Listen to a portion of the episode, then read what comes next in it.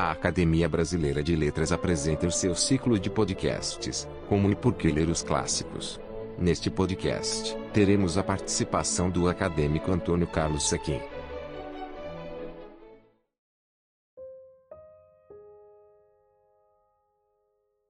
Senhoras e senhores, meu nome é Antônio Torres e, em nome da Academia Brasileira de Letras, agradeço a todas e todos pela audiência.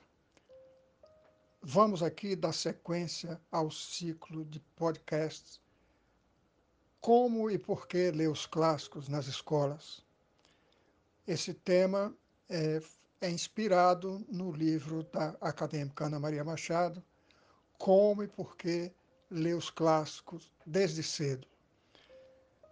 E hoje teremos a palavra muito, muito abalizada do acadêmico, poeta, autor de Desdizer, ensaísta, autor de João Cabral de Ponta a Ponta, só para citar dois títulos dele bem recentes e muito bem sucedidos, professor emérito da Universidade Federal do Rio de Janeiro, bibliófilo, é, grande conferencista, é, Antônio Carlos Sequim. Antônio Carlos Sequim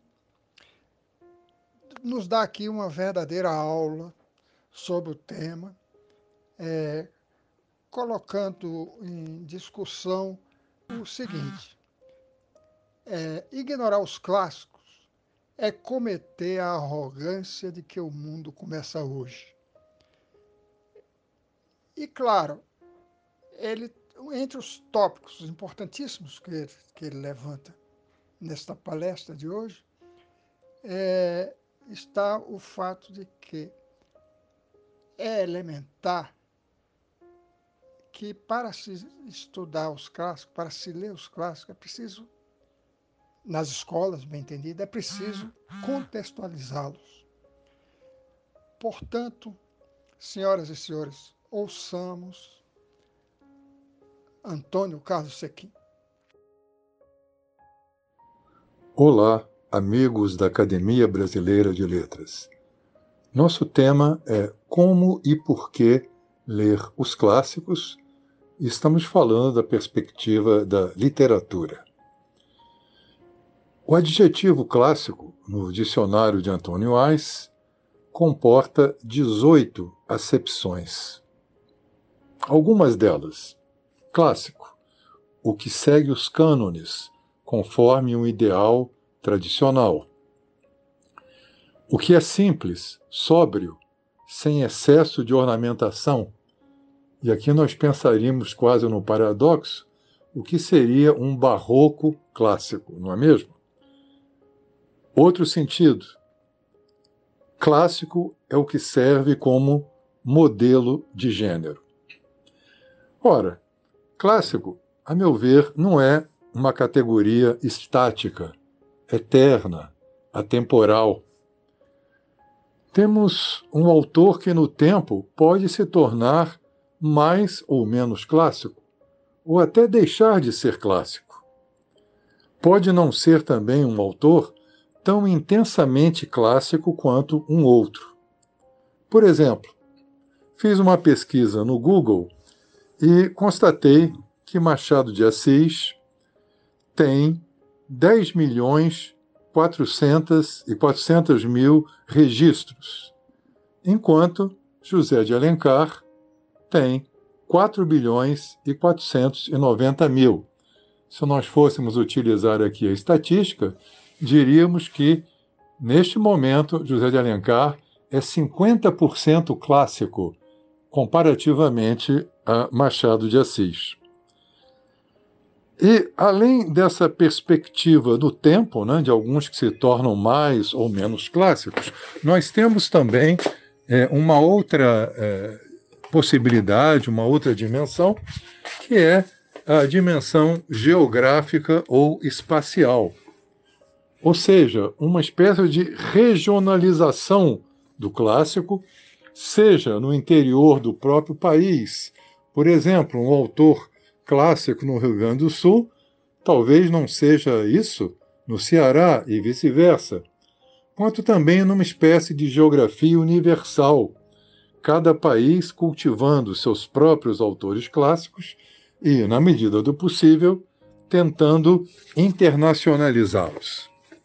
Partamos então da ideia de que clássico é o autor que consegue ultrapassar a época do seu surgimento e permanece como um estímulo, uma emulação, um desafio vivo para as gerações futuras.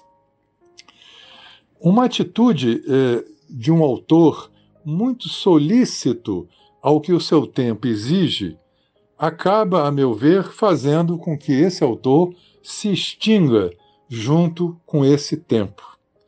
O clássico fornece camadas de forma e de sentido que podem até ser imperceptíveis para o leitor contemporâneo, como se houvesse um filão à espera de um desbravador futuro.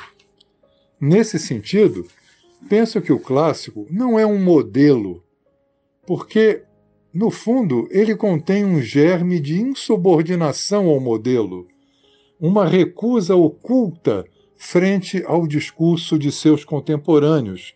E essa recusa ao contemporâneo implícita será, paradoxalmente, o passaporte que levará o clássico ao futuro. Ele não pede licença a seu tempo. Ele trai até certo ponto as expectativas de seu tempo, embora também, é claro, ele continue ilegível dentro de sua própria temporalidade.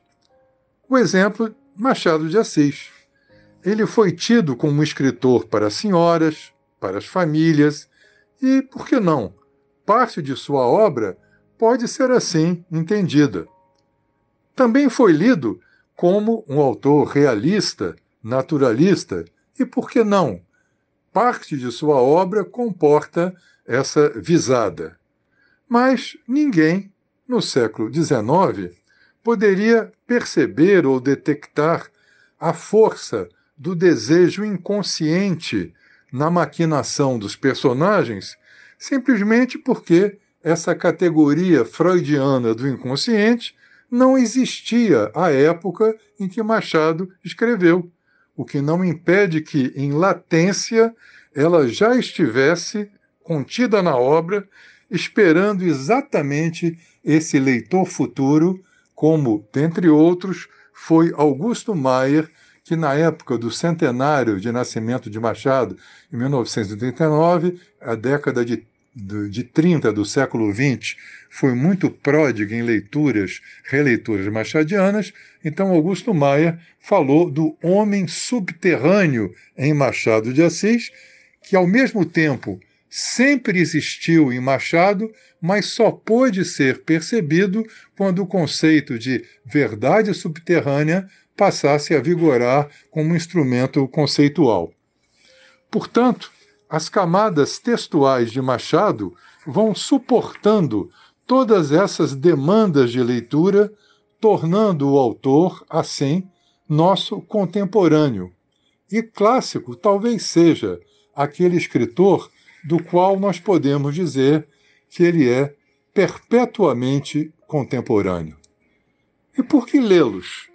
Para pactuarmos com essa experiência simultaneamente pretérita e próxima da humanidade. Desconhecer os clássicos é cometer a arrogância de que o mundo começa hoje, quando, a rigor, o passado pode ter tanta ebulição tanta combustão quanto o momento presente. E como ler os clássicos? Primeiro, e falo com a experiência de algumas décadas de magistério, tendo a elementar cautela de contextualizá-los.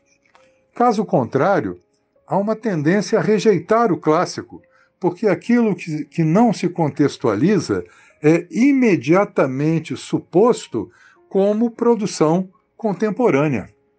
O léxico, a sintaxe, as referências, as alusões, se não são compreendidas, podem causar um divórcio às vezes irreversível, entre leitor e leitura. Eu me lembro de um verso de Tomás Antônio Gonzaga, né, numa lira amarília, em que ele fala é, que é, tem o próprio, ele afirma, Marília, é, tem o próprio casal e nele assisto. Ora, o leitor de hoje vai supor que casal é a reunião de duas pessoas e assistir é ver, admirar, é, olhar. Né? Simplesmente, no século XVIII, um escritor nascido no Porto não era obrigado a escrever com o sentido que o leitor, é, jovem ou não do século XXI, quer atribuir aquelas palavras. Então, se ele não tiver a humildade de descobrir que casal, via pesquisa, é propriedade agrícola e que assistir é residir em algum lugar, ele vai achar o verso surrealista, quase, né? quando, na verdade, o Tomás Antônio Gonzaga queria ser o mais cristalino possível.